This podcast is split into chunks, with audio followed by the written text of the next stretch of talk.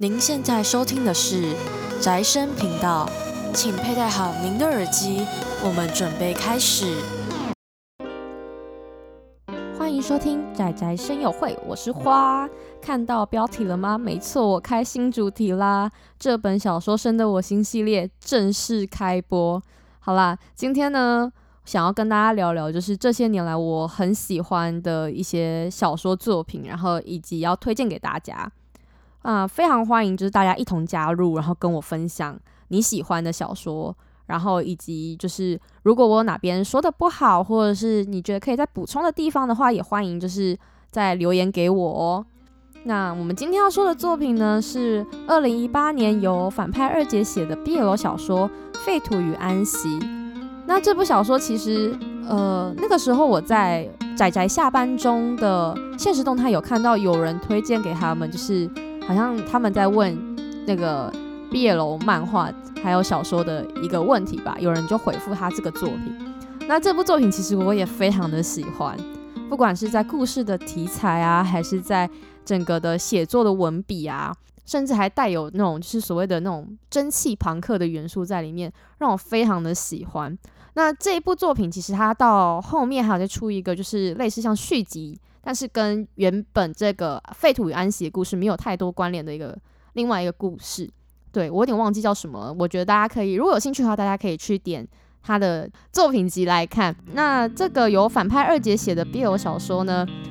嗯，我不知道大家对于就是 BL 小说的接受度以及观看的类型多不多元。那其实这个作者他在过去。呃，写作的历程来说，他算是写的非常多元，然后以及文笔也算是有一直以来都有在进步，然后甚至会让人家觉得就是看他的作品蛮有趣的。一开始会注意到这个作者就是这部作品，就是《废土与安息》这部，反而不是他的其他部作品，因为他其他部作品，老实说，我刚开始看没有到太喜欢。呃，不管是在故事的题材上，还是文笔，我觉得没话说。这个。反派二姐的文笔，我觉得都质量都还有在，但是就是整个故事的内容以及包装吧，没有非常的吸引我，所以她的其他部作品就一直来我都是保持一个哦还好，可可看可不看这样的一个心心境这样子。唯独到这一部这一部作品，就是《废土安息》这部作品之后，我就觉得哇不得了，这部作品我真的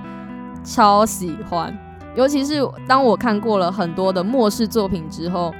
这部作品真的是让我为之一亮，就是因为过去很多的关于的末世题材作品都是在讲，就是呃，因为可能外太空来了一个呃外星人占领了地球，所以人类就是要人类要开始抵抗嘛，这样的一个末世文。要不然呢，就是最多就是那种呃病毒，然后导致人类变丧尸，然后再。很可怕，在那边追人，然后他们就要组队，然后去打丧尸这样子的末世文。要不然呢，就是嗯，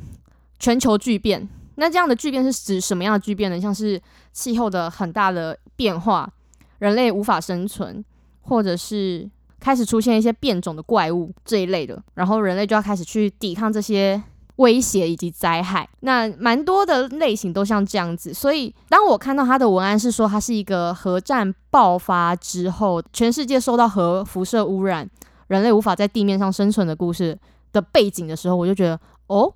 终于有点哎，好像有点来点不一样的，我就觉得哦特别有趣，然后就想要来看一下。殊不知我看了之后，我觉得天哪，这个作品真的是非常的好。我觉得有点小缺点就是，我觉得它篇幅有点太短了，它应该可以再长一点点，因为它的篇幅差不多是呃六十几回的章数，所以其实它不是说所谓的那种中长篇，就是一百多回，它反而是就是算已经算是中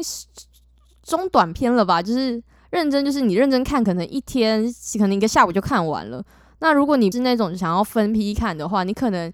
最多也差不多一个礼拜，你一定也会看完它。就是它真的不是一种就是会让你负担非常大的那种大长篇，一次就一千多回那种看到看到要哭，然后还不知道结局在哪里的这种状况，它不是。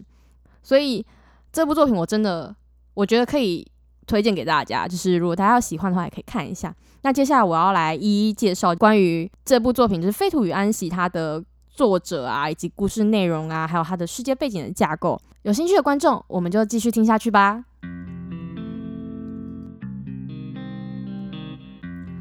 反派二姐是呃长配文学的签约作家，就是呃中国对岸那边的作家这样。那在之前，他其实有创造很多个就是相当多元种类的小说。那我现在来简单介绍一下关于废土与安息的这一个故事简介好了。这是一个在核战全面爆发后荒废的大地上所幸存下来的人与变种人跟突变的物种发生的故事。十六年来成长在地底下的避难所少年，因为一个来路不明的外来者，意外踏上了荒废大陆之旅。这是他的文案。那时候其实我看的有点觉得，哦，所以他是在讲核战之后就是地球爆爆掉的故事吗？然后就觉得很有趣。这一篇他讲的不是，他虽然虽然有变种人，然后也会有就是吃人的部分，但是他最主要的还是在于说。因为核战之后，所有的环境的变迁，然后物种的灭绝，导致人类不得不放弃原本的生存，然后躲到地底下这样的故事。所以，其实最大的敌人不是丧尸。那前面我们有提到说，这个故事其实是发生在就是核战爆发后，就是遭受到辐射污染的世界。那大家都知道，就是其实呃遭受核辐射污染的这种地区，通常是寸寸草不生的嘛，要不然就是物种突变一变异啊。那除了辐射污染之外，它故事里面还有提到说，就是气候在呃他们核战爆发之后，呃产生巨大的改变，然后就导致就是气候非非常的极端，可能一下子是。白天非常热，晚上非常的冷，然后一下子会突然间出出现飓风啊、台风啊这种天然灾害。然后在作者笔下，他就描绘出了这样嗯灾害重创之后的世界，然后大家都称为这样的世界为废土。而在这样的废土世界中，人类依旧就是还在跟世界做抵抗，就是毕竟对于地球来说，其实人类就像是小强一样，就是生命非常的顽强呢。是的。所以呢，他们就是呃，人类在在这样的一个世界里面，还是创造了属于人类最后的净土，叫做须摩提。须摩体好像是一个佛教里面出来的一个词汇，那其实有一种就是类似于就是所谓极尽乐土那种感觉。然后拥有干净的水源、食物以及高级的娱乐场所，但是须摩提并不是人人都可以居住的地方，就是它还是有分人的阶级，你只有在上层阶级才可以去居住在这个地方。然后那其他百姓怎么办？其他百姓就像我前面就是有提到的那个介绍文一样，他呃大部分百姓他都是住在地底下，就是所谓的辐射避难站。那在这样的辐射避难站里面，其实他们的物资是非常缺乏的，然后并没有就是像前面提到的须摩提一样有所谓的干净的水源，然后有充足的食物，所以他们必须就是每天很努力的换取一些生存的物资。对于生存在呃地底下的这些人来说，还是相当的辛苦，但是又不得不为了就是生存而努力。那除了须摩提的这群人，以及就是住在地底下避难站的这群人之外，还有另外一群人，他们是不愿意住在辐射避难站里面一辈子。他希望可以就是靠自己的努力去换取到金钱，然后去居居住到就是所谓的须摩提的。旁边有点像是就是蛋黄区的旁边的蛋白区吧，他没办法住进去到须摩提，就是这种这么富足的地方，但是至少他可以居住在就是还差不多的那种边郊地区，就至少没有到就是不好，但也比那避难站来的好很多。那这群人呢，有点像是赏金猎人，就万事物的概念，他们会去接很多的冒险的案子，在废土上面活动，然后进行物资的换取，然后换取金钱。主角呢，就是攻与受的这两个，刚好是在完全不同的生活环境当中。像受的话，安息，安息他是一个很可爱的小男孩，他从出生就在避难站，所以其实他一直以来都没有看过所谓的废土的世界。他废土的世界都是听老一辈的人，他们有去过外面的世界看过回来所阐述的，所以其实他都是从言别人的言语之中去建构出，就是对于废土的。这种世界观，然后呢，我们的公军这个角色呢，他叫做米奥，但是在剧情的当中，兽君会一直叫呃米奥叫废土，因为他觉得他是来自于废土上面的人，所以他简称他叫废土，都很少会出现他的名字。但是因为为了避免就是呃大家混乱，我还是在讲述的过程中还是提就是公军的本名叫做米奥。那米奥他本身就是属于就是在废土活动的那一群人，就是所谓的赏金猎人。然后呢，他是在一个意外当中不小心受伤，所以才被捡回去这个避难站里面接受治疗这样子，然后才遇到我们可爱的安息。那除了人类之外，其实在这个荒土就是废土的世界里面呢，还居住着就是所谓的敌人，像是所谓的变种怪物们，就是有变种的人类，然后变种的。昆虫、动物，各种怪怪的生物，会吃人的生物，都生活在这个废土世界里面。我觉得最重要的是，就是在这样的一个生存环境之中啊，就是作者的设定它是没有异能的设定，因为其实很多关于就是末世的文，为了要让剧情有一种就是团队冒险那种感觉，所以有些会有包含异能这种角色设定，但是。很有趣，就是在这个小说里面当中，它是没有异能的设定，所以主角们真的就是真枪实弹的正面，直接就是跟这群怪物们就是勇于奋战这样子。我觉得看下来有一种观感，就是还蛮像，就是一七年有一个生存游戏叫做《辐射之城》，不知道大家各位听众有没有玩过这个游戏？但是我觉得它整体的设定还跟那个状态是蛮像的，所以如果就是。大家可能没办法想象，就是到底是怎样的画面的话，我觉得可以先用《辐射之城》这个游戏的那种世界观来先进行架构。我觉得，我觉得就有助于大家就是后续的，就是听讲这样子。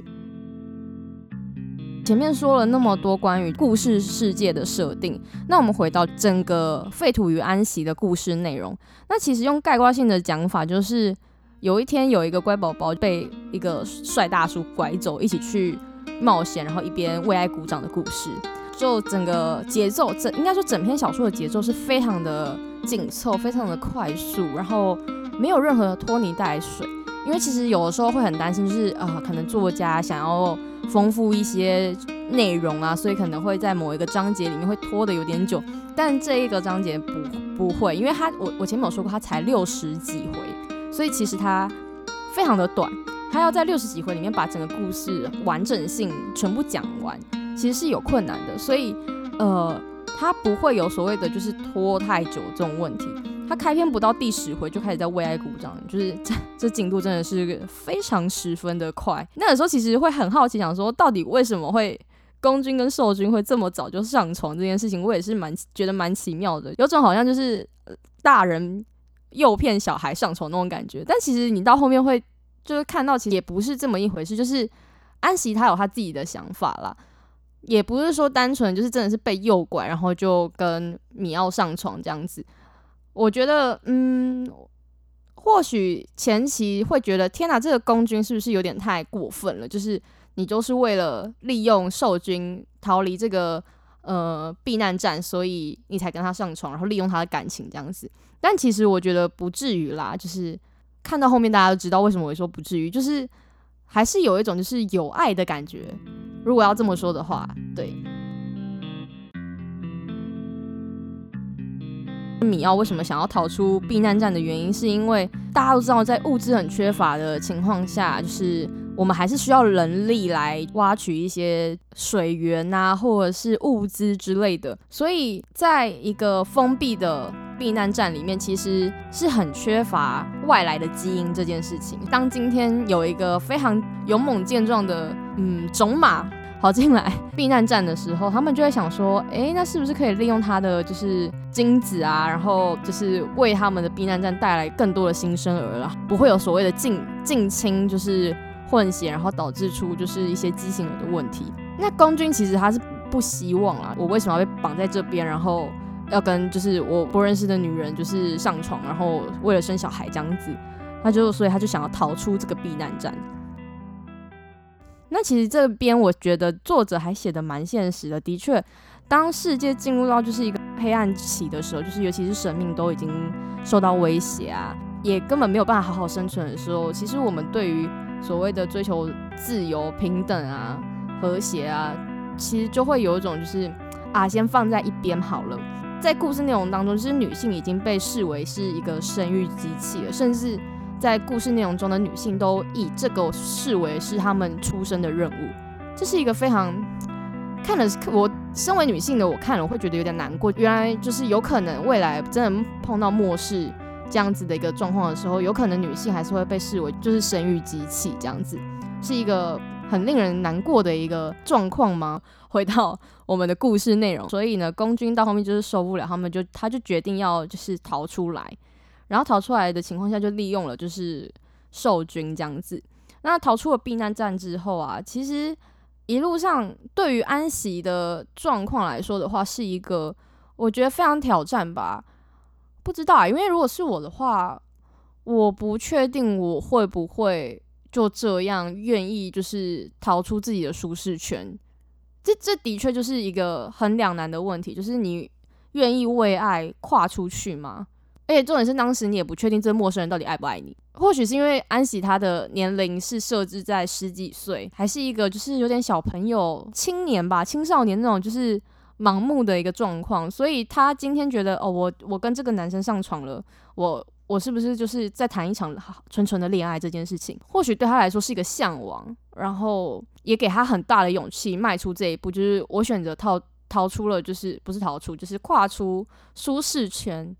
对，我不知道听众们会不会觉得这是一个非常哇超棒，然后非常就是勇于为爱追随的事情。但我我不知道，因为如果是我的话，我应该我应该不会选择跟他出去吧，因为。讲白了，安喜她不不知不了解外面的状况，她怎么有办法就是为了一个男人，然后就跑出去呢？这是我觉得还蛮蛮不可思议，但是有可能会发生的事情。我不知道各位听众，或许就是有听众就是可以给我一些回应。我我蛮好奇，就是大家对于就是为爱出头这件事情的想法。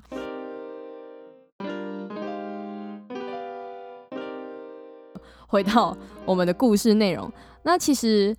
就像我前面说的，逃出去对于那个安息来说是一个很大的挑战嘛。那对于米奥而言，就是他又带了一个拖油瓶，就是安息，一个从来没有在荒土废土上面生存过的一个人，在逃出避难站之后，有到达一个小小的一个算是补给站吗？然后呢，那个时候米奥他就。对于安息说：“我想带你来看，就是日落跟星辰这样子。我觉得这一这一段还蛮浪漫的。呃安息就看到他人生第一次的日落跟星辰，就是非常的美。或许对于真的小朋友来说的话，这是一个很甜的爱情吧。这不好说。然后呢，第二天早上米奥就跑了。就是 这看到这一段的时候，我们心里默默骂一个王八蛋：你怎么就放一个小孩子在那边，然后就跑了？”当然，他跑了，他没有，他还是有留下一些物资，让安喜可以在回去他避难站的过程当中有吃的，然后也保证他的的安全这样子。但是我觉得还是太烂了，就是你怎么放一个人在那边呢？你要带就完全带走啊！你怎么可以就是把他丢在那边，然后就是你让安喜怎么想？在故事过程当中，当然安喜也会很难过，他一直觉得说：天哪，你就是在利用我，然后就这样子把我抛在这边。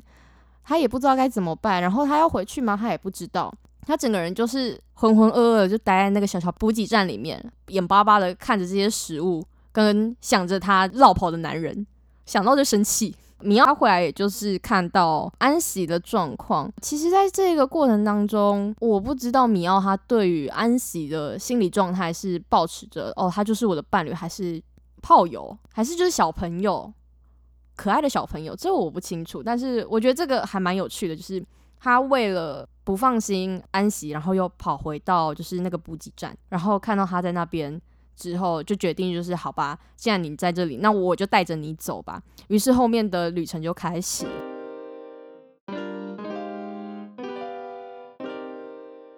那在其实前面这一段的过程当中，我们可以看到，就是米奥对于安喜，就米奥这个角色对于安喜来说很重要。重要的是有点像，我觉得有点雏鸟心态，就是安喜他第一个看到我外来人就是米奥嘛，然后米奥又是第二跟他就是有身体的亲密接触的一个伴侣，那又是第一个就是带他去看日落星辰的人，所以我觉得多少对他来说就是米奥这角色是非常重要的，重要到就是我觉得有点超越父母吧。米奥也其实他一直以来都是喜欢安喜的，但是可能是因为年龄差距吧，以及。他知道他的生活并不是如此的安全，也没办法给予就是安喜有一个呃很稳定的状态，所以他可能在这部分有点退却吧，所以他选择了就是一开始选择跑掉，但是后面又回来，然后带着安喜一起走。我我觉得这已经有下达一个就是很大的决心，就是好吧，既然就是已经这样子了，那我就会跟你，就是我会带你带到没有办法为止这样子。甚至到后面就是有很可爱的一些桥段，都在显示出其实米奥真的对于安息下了很大的心思，然后甚至有点就是口嫌体正直那种感觉，非常可爱。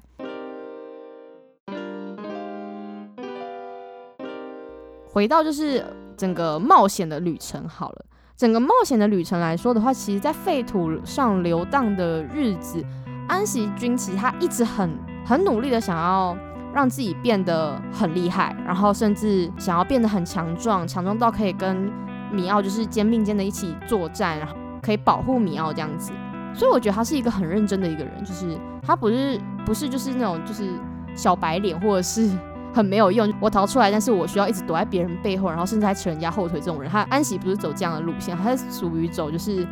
一直在成长的一个类型。而在成长的过程当中，我觉得他们势必会迎来一些就是情感上的转折吧。我觉得作者在这上面处理的还不错，因为我说过他的篇幅并不长，这样的转折就是有些在情感上或者是在心情上的境界的转折的时候，可能会花费比较多的。篇幅来讲这一个这段过程，那这段过程可能会有点就是憋屈，然后有种就是很闷，然后很很让人家不喜欢的，就是很不高兴的、很不开心的一个氛围在这里面。其实我并没有很喜欢像这样的一个叙事手法，我觉得就是大家就干脆一点，不要就是在那边想太多。我觉得这个作者他真的是有做到这一部分，他没有过多的在这部分上纠结，他反而非常聪明的用就是。一个很大的事件，让安息跟米奥的感情有所进展。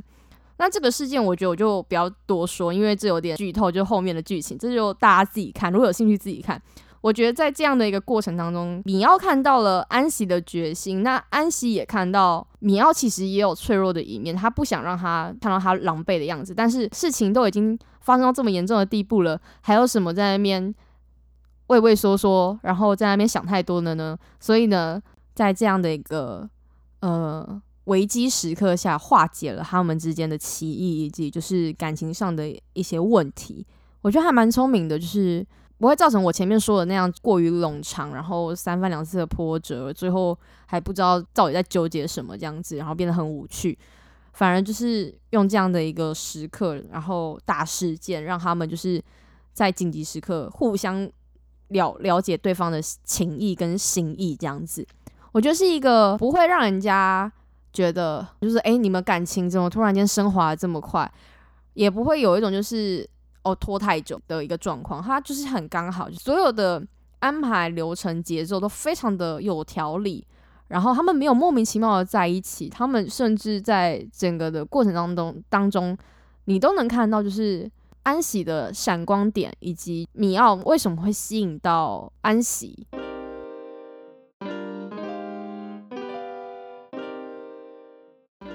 我最喜欢的其中的剧情就是有一幕，他们为了避开所谓的风暴，就是他们刚好在旅途的过程中遇到了天天灾这样子，所以他们躲到了一栋建筑物这个高楼大厦，但是已经废墟的一个办公大楼里面。办公大楼里面其实他们是跟一群变异人种待在一起，但为什么他们可以待在一起？我觉得大家就自己去看小说内容就会知道为什么他们会在，就是跟这群。变种人可以好好的相处在同一个空间里面，这我就不多说。然后最有趣的是，就是他那个暴风来了嘛，甚至把整个屋顶都掀起来啊，整个场面就是非常的混乱。然后呢，就有一幕就是有一个巨大的物体要倒向那个电塔，或者那种就是爆炸那种感觉。呃，米奥就拉着安喜一起来看这一幕，他说：“烟火漂不漂亮？”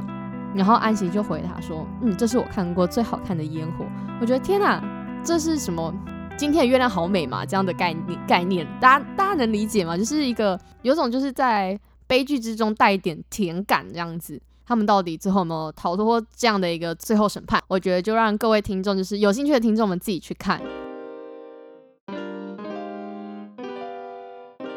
今天很开心可以跟各位听众分享这部《废土与安息》。那今天的这本小说深得我心之末世世界 BL 特辑，也不算 BL 特辑吧，嗯，就是 BL 文本好了，就跟各位分享到这边啦。如果也喜欢今天的作品分享，那欢迎到我的 IG 上面跟我说你也喜欢，或者是你有其他不一样的想法想要跟我说，也欢迎在私信我的小盒子，或者是在我的文章下面回复我，给我留言，然后我会回应你哦。对，那别忘了最重要的就是来追踪订阅仔仔声友会的频道以及宅生工作室的 IG。那我是花，我们下次见啦，拜拜。